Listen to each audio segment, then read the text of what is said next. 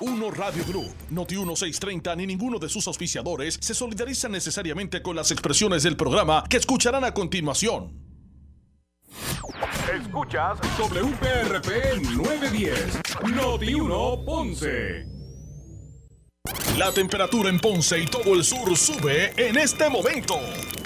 Noti 1630 presenta Ponce en Caliente con el periodista Luis José Moura. Saludos a todos, buenas tardes, bienvenidos, soy Luis José Moura. Esto es Ponce en Caliente, usted me escucha por aquí por Noti1 de lunes a viernes a las 4 eh, de la tarde. Aquí analizamos los temas de interés general en Puerto Rico, siempre relacionando los mismos con nuestra región. Así que bienvenidos todos a este espacio de Ponce en Caliente.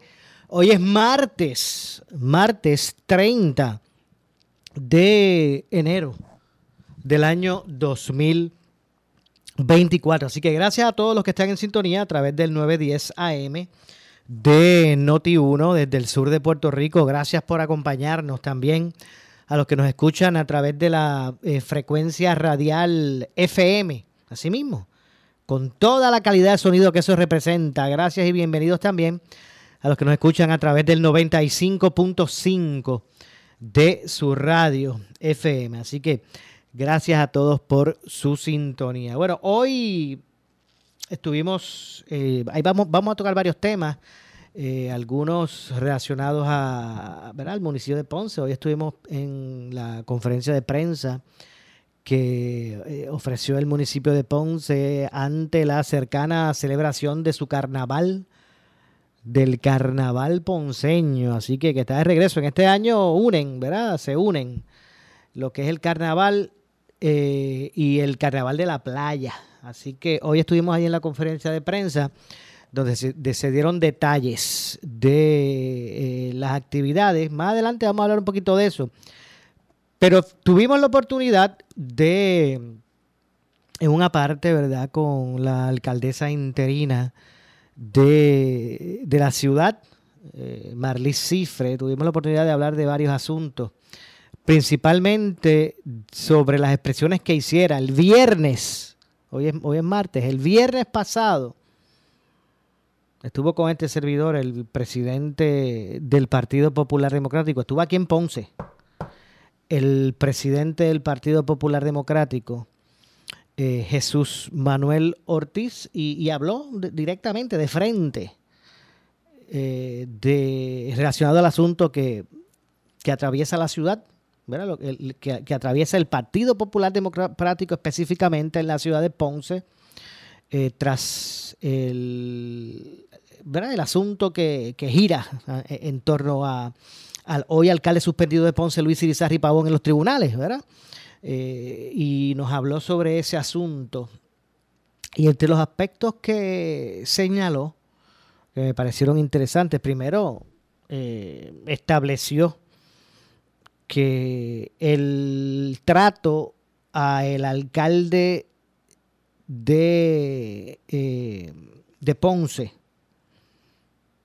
que atraviesa por, por un, unas impuras denuncias en el tribunal, no ha sido preferencial, por ejemplo, a lo que él ha asumido como presidente del Partido Popular con relación a Mayagüez y Guillito. Él dice que son momentos, eh, estados eh, eh, diferentes, ¿verdad? De, lo que están atravesando ambos, alcaldes. En el caso del alcalde de Ponce, todavía no se ha determinado una causa para juicio. Eso está pendiente. Esa vista está pendiente por darse. Pero que en el caso de Mayagüez, pues ya hay una causa. Ya, ya un tribunal, un juez declaró causa para juicio y que esa es la gran diferencia, por lo cual allá en Mayagüez le, están, le, estuvieron pidiendo a, Guillito que se fuera. En el caso del el alcalde Ponce, eso pues aún no ha ocurrido, pero sí dieron unos pasos eh, preventivos, dieron unos pasos de contingencia, ¿verdad? Al llegar a, uno, a un acuerdo con el alcalde, un acuerdo con uno de los que se perfila como, como disponible en el caso de que el alcalde se inhabilite eh, y que ellos pues alegan haber llegado a un acuerdo. no tan solo habló sobre ese particular, también habló sobre el proceso que él defendería, según nos dijo, como presidente del PPD, en el caso que se tuviera que, celebrar algún tipo de elección especial para sustituir eh, al alcalde eh, en esa candidatura a la alcaldía de Ponce, en el caso de, ser necesario, ¿verdad? en el caso que se, que se vaya que, se fuera a inhabilitar o que se inhabilitara al alcalde de Ponce para buscar su nuevamente su, reelección, ¿verdad? O que para que pueda volver a correr. Así que en ese sentido él aseguró que eh, los electores populares de Ponce serán los que seleccionen el sustituto de Luis Irizarry Pavón de ser necesario. Él nos aseguró eso. Eh, que no serán determinaciones que bajen del nivel central, ¿verdad? De ese liderato del nivel central, sino que él lo dejaría en manos de los electores populares de, Ponce. Después les decía que, entre otras cosas que, señaló, pero ¿verdad? en ese sentido, eh, esos dos asuntos pues fueron, me parece que eh, importantes porque la gente quería conocer su punto de vista con relación a ese asunto. Eh, o al tema de Ponce, que claramente pudiera establecer cuál será su, postura ante las interrogantes que giran en torno a eso. Pues le decía que hoy estuvimos en la conferencia de prensa sobre el carnaval de Ponce. Allí tuvimos la oportunidad de hablar con la alcaldesa interina eh, Marley Cifre sobre este punto específicamente, sobre lo que nos dijo el viernes en Ponce Jesús Manuel Ortiz. Eh, y la alcaldesa interina eh, expresó sentirse complacida a preguntas de este servidor con relación al punto que planteó Jesús Manuel. Nos expresó sentirse complacida en ese sentido, en que se pretende asegurar que este, ese proceso de, selección de sustituto, en el caso de ser necesario, ¿verdad? Eh, pues quede en manos del elector popular de Ponce. Pero vamos a escuchar parte de lo que nos dijo Marley Cifre hoy con relación a eso. Le preguntamos si el alcalde de Ponce, Luis Irizarry Pavón, la apoya para que ella sea su sustituto, ¿verdad? Sea, ella sustituya, lo sustituya en el caso de él quedar eh, inhabilitado para volver a correr. Le preguntamos si Irizarry Pavón la apoya. Le preguntamos si todavía piensa igual. En la conferencia de prensa que ofreció Marley Cifre cuando asumió la, alcaldía, la, la dirección en el municipio de forma interina, o sea, como alcaldesa interina, a revestida esa responsabilidad, ese día, en el Salón de los Alcaldes de la Casa Alcaldía, ella ofreció una conferencia de prensa no tan solo allí aseguró, ¿verdad?, que yo ya llegaba a, buscar continuar una, agenda, pero, pero allí dijo que ella ponía sus manos en el fuego por, por Luis Irizarry Pavón. Le preguntamos si al día de hoy ya piensa igual. Pero vamos a escuchar parte de lo expresado, eh, lo que nos expresara en el día de hoy eh, la alcaldesa interina de Ponce, Marlis Cifre. Vamos a ver un segundito, a ver si podemos aquí. Presidente del Partido Popular. Nosotros durante todos estos días de carnaval en nuestra ciudad. Ahí estaremos, de verdad que sí. Gracias y, que, y, mucho ánimo, mucha fuerza, porque son 12 días intensos, así que ahí estaremos. Marlis, el viernes pasado estuvo Jesús Manuel Ortiz, presidente del Partido Popular en la ciudad. Eh, habló con nosotros sobre lo que él espera, las proyecciones, lo que él ve en cuanto a lo que está pasando en Ponce. Y nos aseguró que en la eventualidad que tenga que sustituirse eh, al alcalde como candidato, él asegura que él va a luchar porque se le dé la oportunidad a los populares en Ponce a que sean los que seleccionen el candidato. ¿Usted está conforme con eso? Usted no fue parte del acuerdo. O sea, ¿cómo usted ve eh, lo que puede ser ese proceso? Yo creo que Jesús Manuel ha dicho lo correcto y es lo que los ponceños y el Partido Popular de Ponce esperaría, ¿verdad?, del Partido Popular. Así que en ese sentido me complace escuchar, ¿verdad?, que haya dicho eso.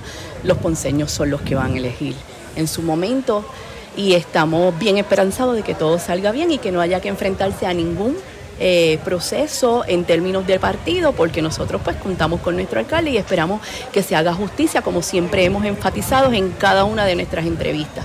¿Por qué usted no quiso formar parte del acuerdo? No, es que yo no formo parte del acuerdo porque la realidad es que el acuerdo se hizo entre las partes que estaban interesados en aspirar a alguna posición. Yo soy la vicealcaldesa, yo soy del equipo de confianza del alcalde, yo estoy ocupando este interinato por una orden de sucesión que estableció el mismo alcalde. Así que en ese sentido no estoy ni en borradores ni estoy en el acuerdo conozco del acuerdo, pero yo no formo parte del mismo ni estoy firmando en ninguno. Respeto eh, la decisión del partido con relación al acuerdo, eso se hizo con el alcalde y los que formaron parte del mismo. En este sentido, yo no tengo ninguna intenciones, por lo tanto, en ningún momento me tuvieron que traer al juego para, para eso. El doctor Elizari Pavón eh, apoya a Marley Cifre en el caso que él tenga que salir del panorama eh, para que usted, ocupe ese liderato. ¿Él, lo ¿Él la apoya a usted? Bueno, yo estoy aquí haciendo el trabajo que él quería que se hiciera en esta ciudad, dándole continuidad a sus proyectos. Eh, yo no he tenido esa conversación con él eh, porque fíjate que el acuerdo fue después de que ya yo estoy asumiendo la dirección de interinato, ¿verdad? Yo creo que es algo que, sería que él lo pudiera decir en su momento. Yo sé que yo estoy haciendo el trabajo para que la ciudad siga adelante conforme a la misma voluntad de su administración, de su política pública y del equipo de trabajo que hemos echado el resto por tres años. Finalmente, eh, en la conferencia de prensa suya, primera conferencia cuando asumió la alcaldía eh, de forma interina, usted aseguró que usted ponía sus manos en el fuego por el alcalde eh, de Ponce. ¿Todavía usted piensa así? ¿Usted todavía pondría sus manos en el fuego por Luis Irizarry Pavón? Todavía es un hombre honesto, todavía es un hombre recto, un hombre de respeto al que, en el que confío y sé que todo va a estar bien. Gracias, alcaldesa. Gracias a ti, Mongra.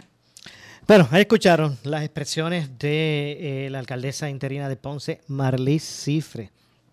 Eh, con relación a esos asuntos. Eh, Y tras lo expresado eh, en, Ponce precisamente por, por Jesús Manuel Ortiz en términos de, lo que representa, ¿verdad? Para el PPD de Ponce, el distrito de Ponce, de la manera que lo ganaron, de lo que representa para el resultado global eh, y la forma en el que él asegura, eh, pretende que se resuelva esta interrogante en la ciudad eh, tras las denuncias que en este momento pesan sobre el alcalde de Ponce, Luis Irizarry Pavón.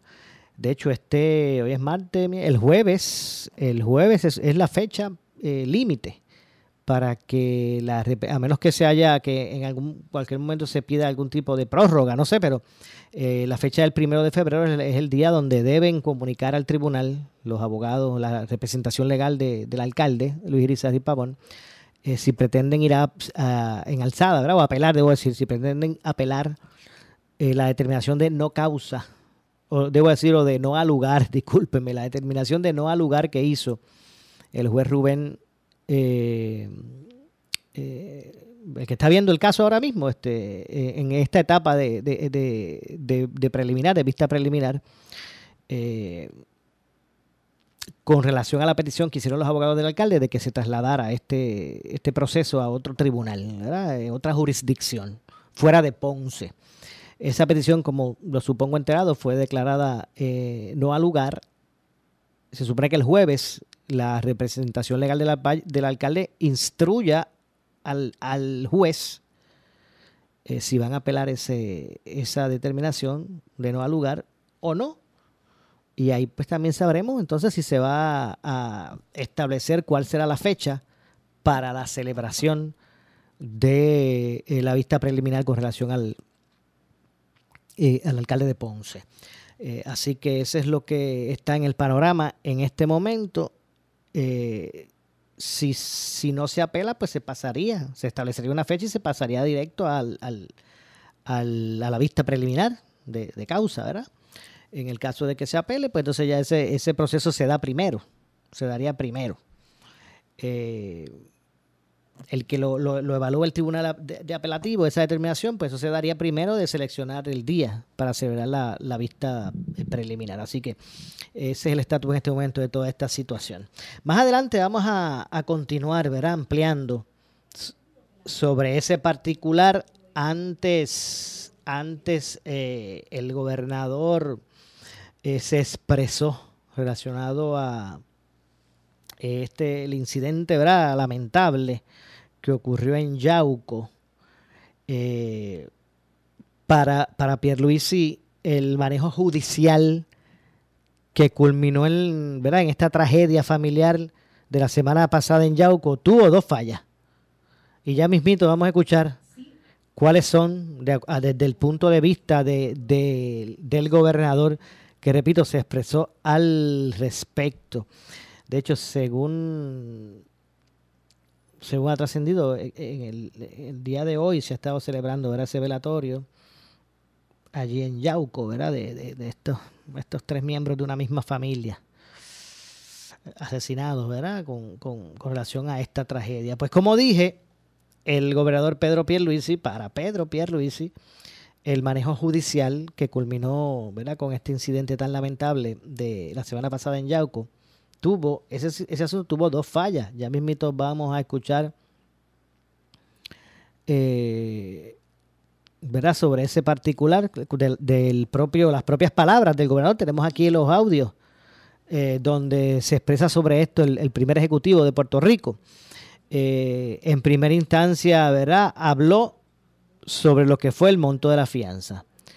En segunda instancia, habló eh, del asunto de no ordenar grillete. Eh, Brasil que se expresó en varias instancias sobre este asunto, sobre la responsabilidad también que él que él identifica, ¿verdad o no?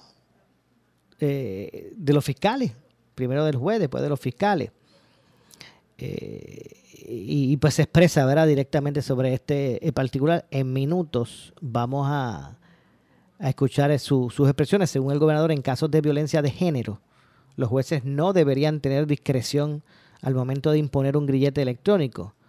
A juicio del gobernador, eh, cuando se está hablando de delitos de violencia doméstica serios, debe ser automático, ni hablar cuando eh, tenemos un incidente, ¿verdad? Eh,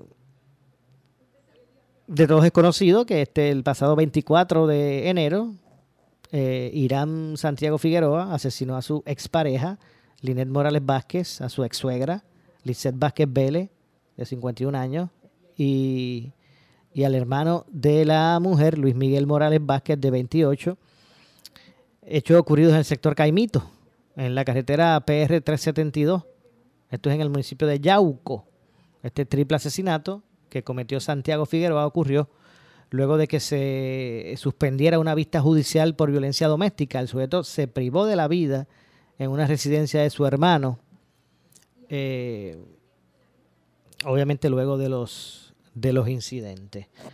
Así que, según el gobernador, entre otras cosas, ¿verdad? Eh, eh, en casos de, de, violencia de género, los jueces no deberían tener discreción al momento de, imponer un, grillete electrónico, de acuerdo con, de acuerdo con sus eh, planteamientos, los del gobernador, particularmente, particularmente cuando se está hablando de delitos de violencia doméstica serios, debe ser automática.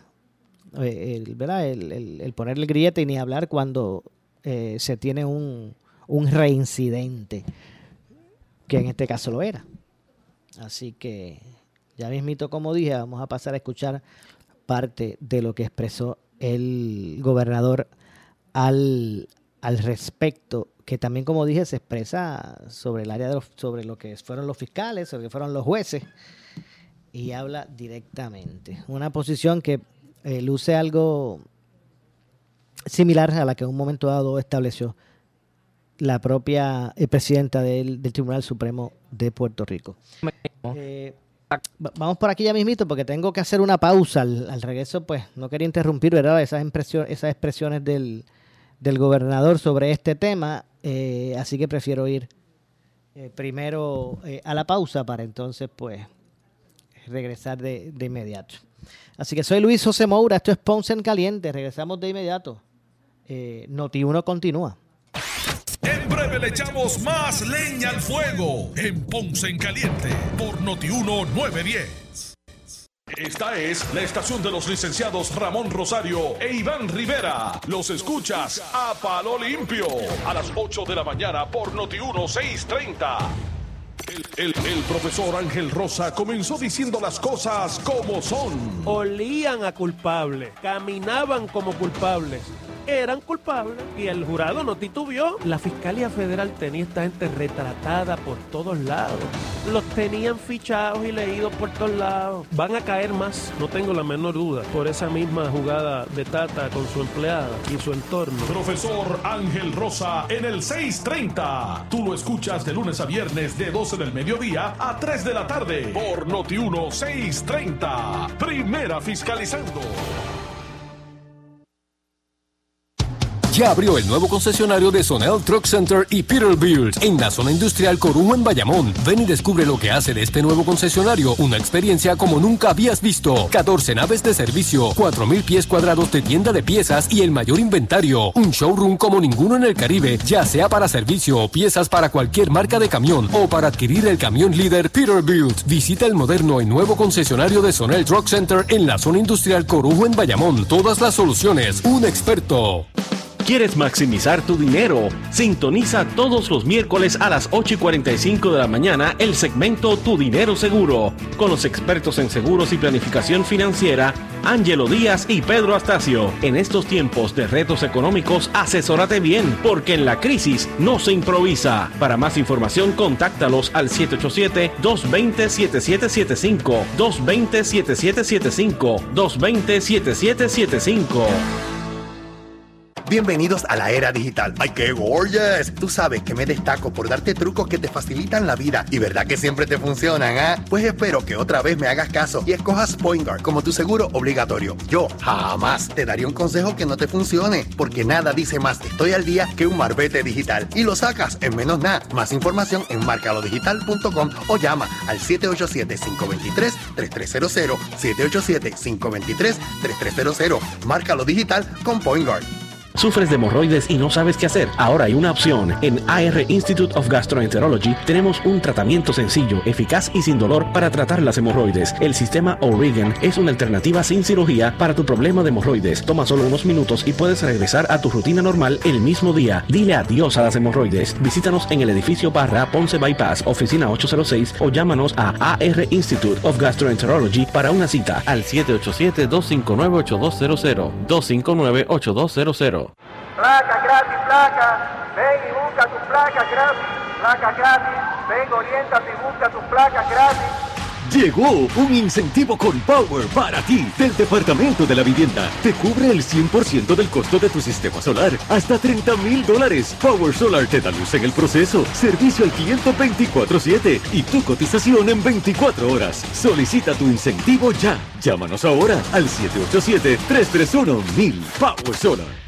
Si tienes 40 años o más, la prevención es lo más importante para evitar el cáncer de colon, esófago o estómago. En Advance Endoscopy Center, el único centro de endoscopía ambulatoria acreditado en Puerto Rico, en Ponce Bypass, el doctor Álvaro Raymondé, gastroenterólogo por Certify, cuentan con los equipos más avanzados, incluyendo ultrasonido endoscópico, para la detección temprana de lesiones que pueden desarrollarse en cáncer de colon, esófago, estómago y también cáncer de páncreas. Llámanos al 843 Bye. Dale cariño a tu vehículo en Henry Quick and Car Wash. Comas pre-owned desde $24.95. Comas nuevas desde $39.95. Baterías desde $49.95. 50 dólares de descuento en trabajos de frenos completos. Lavado de carrocería en compactos desde $19.95. Henry Quick and Car Wash. Dentro de las facilidades de Henry Motors Outlet en el Boulevard Luisa Ferré frente a las Américas Housing en Ponce. Especial cambio de aceite y filtro 4 cuartos por tan solo $29.95. Info 787 928 8888 Sí.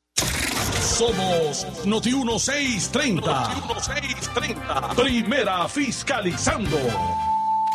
Noti 1630 presenta un resumen de las noticias que están impactando a Puerto Rico ahora. Saludos, muy buenas tardes. Yo soy Erika Camareno y usted escucha Noti 1630 Primera Fiscalizando. Pasamos de inmediato con los titulares más importantes para esta hora. Agarra de Tolentino. Gobernador y jefes de agencia llegan hasta la funeraria de Yauco para mostrar su solidaridad a los familiares y víctimas de la segunda masacre de la isla y víctima de feminicidio. El senador del PNP, Tomás Rivera Chats, emplazó hoy al líder ambientalista Eliezer Molina a que diga los nombres de los involucrados en tiroteo frente a su casa en San Sebastián, mientras, en poder de las autoridades, el supuesto auto involucrado en estos hechos. También investigan el asesinato de un reconocido mecánico de autos de carrera en su taller ubicado en Naranjito a plena luz del día. Una persona murió ahogada en una playa de Guayama tras ser arrastrado por las corrientes marinas. De otro lado, ocupan en Río Grande cargamento millonario de cocaína transportado en una yola remolcada. Su valor estimado fue de 3 millones de dólares. Y de luto el ámbito del entretenimiento ante el fallecimiento de la bailarina, cantante y actriz Chita Rivera a sus 91 años. Estos son los titulares del momento. El área sur está que quema. Continuamos con Luis José Moura y Ponce en Caliente por el 910 de tu radio. Bueno, estamos de regreso, son las 4.35. 4, perdón, 4.35 minutos en la tarde. Esto es Ponce en Caliente. Soy Luis José Moura. Aquí estamos, como de costumbre, de lunes a viernes a las 4, de 4 a 5, analizando los temas de interés general en, en Puerto Rico, siempre, ¿verdad? Buscando relacionar los mismos con nuestra región. Antes de la pausa estábamos hablando sobre el, asunto de la tragedia en Yauco. De hecho, como escucharon en los titulares, el gobernador junto a algunas otras figuras de su equipo eh, estuvieron hoy en Yauco. Hoy se estuvo, se ha estado celebrando el velatorio, ¿verdad? De esto, de esta familia trágicamente asesinada. Eh, y el gobernador, como decía, eh, expresó, ¿verdad? Que el manejo judicial que, culminó en esta matanza, ¿verdad? Familiar, eh, allá en Yauco tuvo dos fallas. Vamos a escuchar lo que dijo el gobernador al respecto. Vamos a escuchar a, a Pedro Pierluisi. mi punto de vista y a base de la información que tengo, Ahí las dos fallas que yo identifico.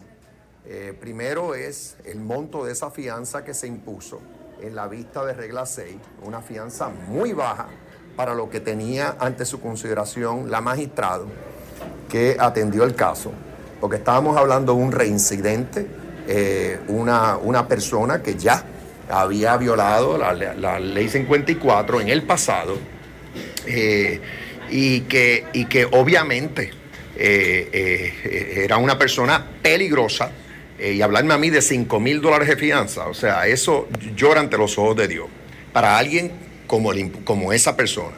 Segundo, y luego también de haber escuchado el, el testimonio de la víctima.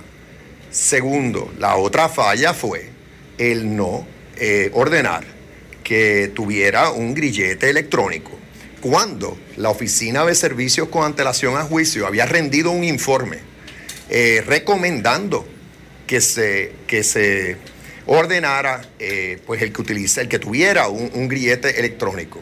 Es responsabilidad del juez o la juez que atiende cualquier caso de esta naturaleza revisar ese informe que somete la Oficina de Antelación de Servicios con antelación a juicio. Y en este caso, por estar hablando de un reincidente, no había discreción había que ordenar el que tuviera ese grillete electrónico. Esas dos fallas eh, para mí son obvias. ¿Y por qué la eh, fiscal no hizo ningún reclamo? Porque usted está eh, indicando ciertas responsabilidades. La, la responsabilidad es del juez. el, el, fiscal procesa el caso, pero la responsabilidad es del juez y ahí no hay discreción, no es cuestión ni de pedirlo, es que lo tenía que básicamente revisar ese informe de la Oficina de Servicios con Antelación a Juicio e incluir el grillete electrónico en su decisión. Pero el derecho en este caso no lo es. En este caso no lo es. expediente ante su consideración, la señoría y la jueza o el, fiscal pues independientemente tiene que de- notificarle también y hacerle saber. En este caso no lo es. O sea, el- es responsabilidad del juez revisar ese informe eh, y si no lo hizo o lo hizo e hizo caso omiso de esa reincidencia, pues ahí falló. Pero Eso es lo que yo puedo decir. de hecho, cuando falta están en la- legislación adicional o por las que eh, ejercer las que ya hay es suficiente? Bueno, siempre hay espacio para mejorar, hay que, re- hay que revisar la legislación que tenemos. Ahora mismo tenemos una ley, la ley 89 del 2023, eh, que por la, por la información que me está llegando, eh, eh, levanta una discrepancia con una ley anterior que básicamente requería el que se ordenara el, el que el, el gri- el grillete electrónico en todo caso en el que en el que haya una reincidencia. Esa ley que entra en vigor ahora, básicamente el lenguaje que tiene es que recomienda la oficina de servicio con antelación al juicio está llamada a recomendar el grillete electrónico en toda violación de ley 54. Así que básicamente el Estado de Derecho hoy, vigente hoy día, es diferente al que teníamos cuando este caso se vio. Porque ahora sí los jueces tienen discreción. Para mí no deben tenerla. Para mí, particularmente cuando estamos hablando de delitos de violencia doméstica serios, eh, debe ser automático. Y ni hablar cuando tenemos un reincidente eh, como el que tuvimos en este caso. Pero en este caso, gobernador, evidentemente cuando... Así que, perdón, para contestar, para ser bien responsivo, siempre se puede evaluar la legislación y si hay alguna discrepancia como la que yo acabo de, de- de- de informar, que obviamente porque a mí se me asesora en estas cosas, pues que se atienda en el proceso legislativo. Eh, por otro lado, pues eh, esto es un proceso fluido. Todas las ramas del gobierno de Puerto Rico están llamadas a, a uno, a, a examinarse internamente y a buscar la manera de mejorar eh, en la forma en que respondemos a esta problemática social. Todas las ramas del gobierno, la sociedad en general también está llamada.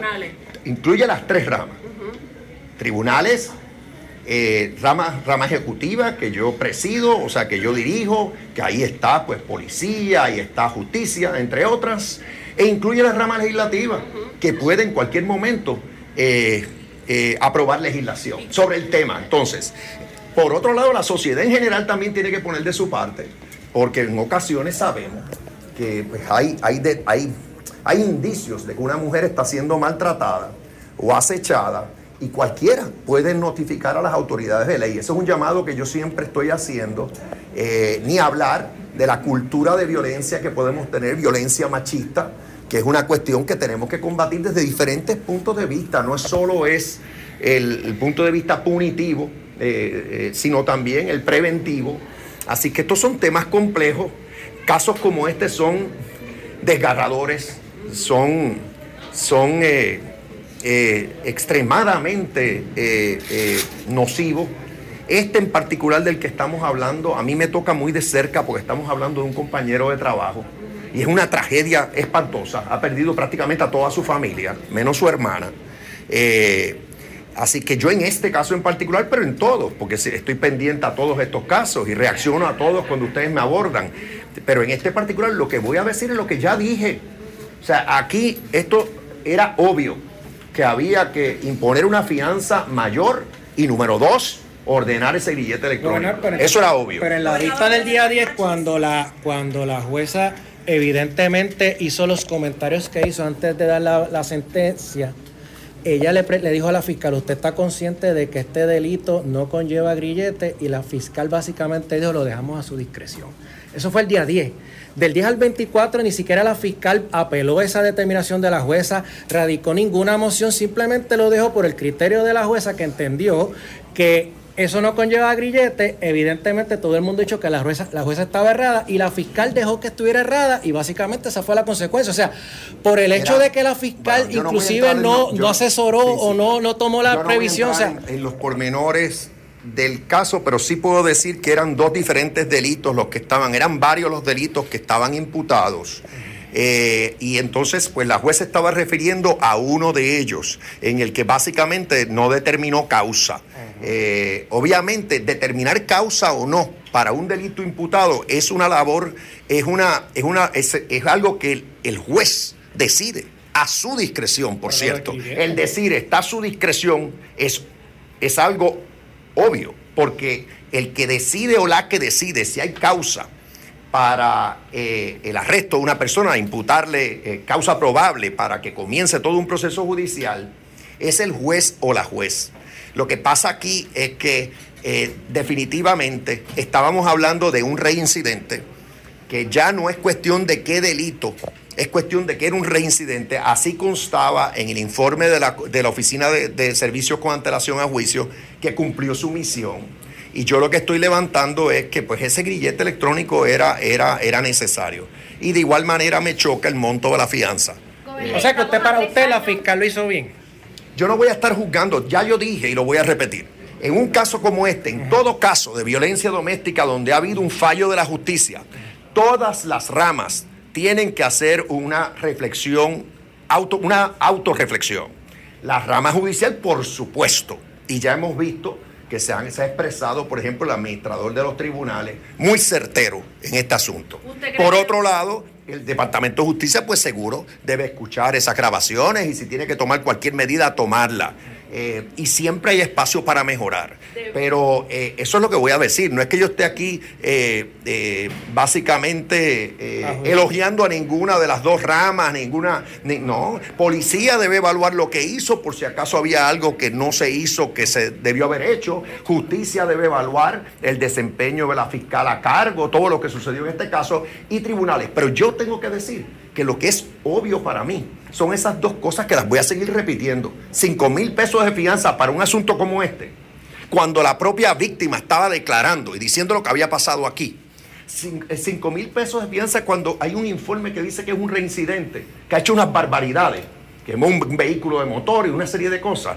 Eh, eh, para mí llora ante los ojos de Dios. Y por otro lado, el que no se le pusiera ese grillete electrónico, cuando no había discreción. Ahora vuelvo y digo, esto no es cuestión de que el fiscal diga o no diga, no había discreción. Tenía que hacerlo a base del informe que se le presenta eh, en este caso a la jueza. ¿Usted cree que debe haber consecuencias contra fiscales y jueces que, como usted mismo dijo, le fallan a la justicia? Bueno, porque es que no las hay. Cada rama tiene que tomar sus medidas. Bueno, sí, pero cada cual, cada rama tiene que tomar sus medidas. Está la rama judicial, tiene sus procesos internos para evaluar a los jueces y ya veremos qué medida toma. El Departamento de Justicia, el secretario de Justicia, es el que supervisa a todos los fiscales y las fiscales y puede tomar medidas. Veremos si se toma alguna eh, pero yo no me voy a adelantar a eso. Yo lo que estoy indicando es lo que para mí es obvio, los fallos que para mí fueron obvios. Mire, y llevamos tres años en la emergencia de violencia de género. En algo se debió también haber fallado porque son millones de dólares lo que ha invertido el gobierno. Bueno, Entonces, ¿qué, la- la- qué ha, qué ha pasado? Que el sistema que Sí. se supone que le dé justicia a la víctima todavía tiene una falla. Siempre hay espacio para mejorar, pero te podemos suplir la lista de todas las cosas que se han hecho desde que se declaró la emergencia porque es impresionante. Es una lista de, de- de todo tipo de iniciativa que se está llevando a cabo y se ha estado llevando a cabo. Claro, los seres humanos fallan.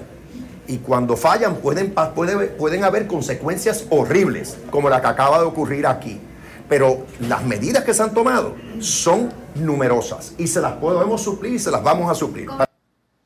Bueno, escucharon las declaraciones del gobernador. Esto fue hoy, eh, luego de, de su visita a Yauco, ¿verdad? Como parte del velatorio de esta, de esta familia, ¿verdad? Que ha sufrido esta tragedia.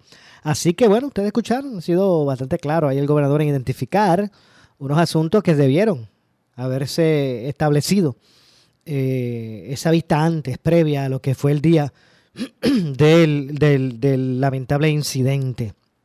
Así que identificó el gobernador varios asuntos que debieron haber establecido ante el caso específico que tenían ante su consideración, eh, las reincidencias, ¿verdad? Y el- el, eh, los datos que se tenían relacionados al, al individuo. Así que vamos a hacer una breve pausa, regresamos con el segmento final. Soy Luis José Moura, esto es Ponce en Caliente. El área sur está que quema. Continuamos con Luis José Moura y Ponce en Caliente por el 910 de tu radio. Bueno, estamos de regreso ya en nuestro segmento final. Soy Luis José Moura. Esto es Ponce en Caliente, por aquí por Noti1, de lunes a viernes, de 5 a 6 de la tarde. Analizando los temas del momento siempre obviamente relacionándolos, relacionándolos con nuestra región. De hecho, hoy, en el día de hoy, el director ejecutivo de la Oficina de Ética Gubernamental de Puerto Rico, Luis Pérez Vargas, e informó eh, que impuso una multa de 12 mil dólares contra el suspendido alcalde de Mayagüez, José Guillermo Rodríguez Rodríguez. Repito, la Oficina de Ética Gubernamental, su, su presidente o director ejecutivo, debo decir, su director ejecutivo, me refiero a, Luis Pérez Vargas, informó en el día de hoy que le impusieron una multa de 12 mil dólares, repito, eh, contra el alcalde suspendido de Mayagüez, José Guillermo Rodríguez. Según la, resolución, la multa responde por supuestamente otorgar nombramientos a su hermano a puestos de confianza en el municipio en violación de la ley. Voy a citar por aquí unas expresiones precisamente que, que dicta la, la resolución de ética gubernamental. Dice, dice, determinamos que el querellado José Guillermo Rodríguez Rodríguez incurrió en tres violaciones eh, a cada uno de los siguientes incisos, ¿verdad? Los incisos B y H, artículo 4.2 de la ley de orgánica de, de, ética gubernamental de Puerto Rico, según enmendada, acogida la recomendación del oficial examinador, se le impone al querellado una multa administrativa de 6 mil por las tres violaciones eh, al inciso B y otros 6 mil por las tres violaciones al inciso H, ambas del artículo 4.2 de, de, estas leyes de ética gubernamental. La multa administrativa total, en este caso, es de 12 mil dólares. A su vez, determinamos el archivo de la imputación de violación al inciso S del artículo 4.2, según reza el informe de ética gubernamental. Le archivaron un, una denuncia. Las otras le dieron paso, por lo que tendrá que pagar 12 mil dólares de multa. Guillito Rodríguez tiene un plazo de 30 días para sufragar el pago de, de las mismas. Eh, de hecho, de otra parte, los abogados del área de investigaciones y procesamiento administrativo de la Oficina de Ética Gubernamental presentaron hoy una querella contra Héctor Joaquín Sánchez, ex subsecretario del Departamento de Educación. Es la estación de Normando Valentín, WPRP 910 AM, W238DH 95.5 FM en Ponce, WNO 630 AM, San Juan, Noti 1 630. Primera fiscalizando. Uno Radio Group, Noti 1630 ni ninguno de sus auspiciadores se solidarizan necesariamente con las expresiones del programa que escucharán a continuación.